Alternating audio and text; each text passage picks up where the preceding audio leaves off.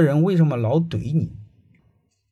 我以前在工作的时候呢，发现我不是个东西，别人都都对我不好，所以我认为别人都不是个东西，我到处抱怨，然后我也觉得我很冤。后来我老婆告诉我，是人家不是东西，是你不是东西。我一想，原来是我不是个东西，因为我从小就是个混混，我就一十足流氓，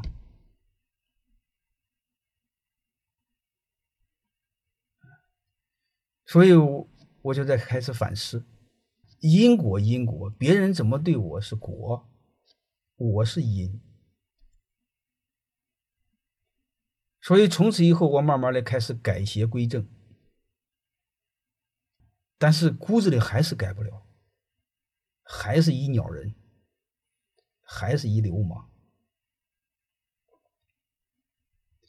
这我就是想跟你聊，它背后它有一个逻辑性。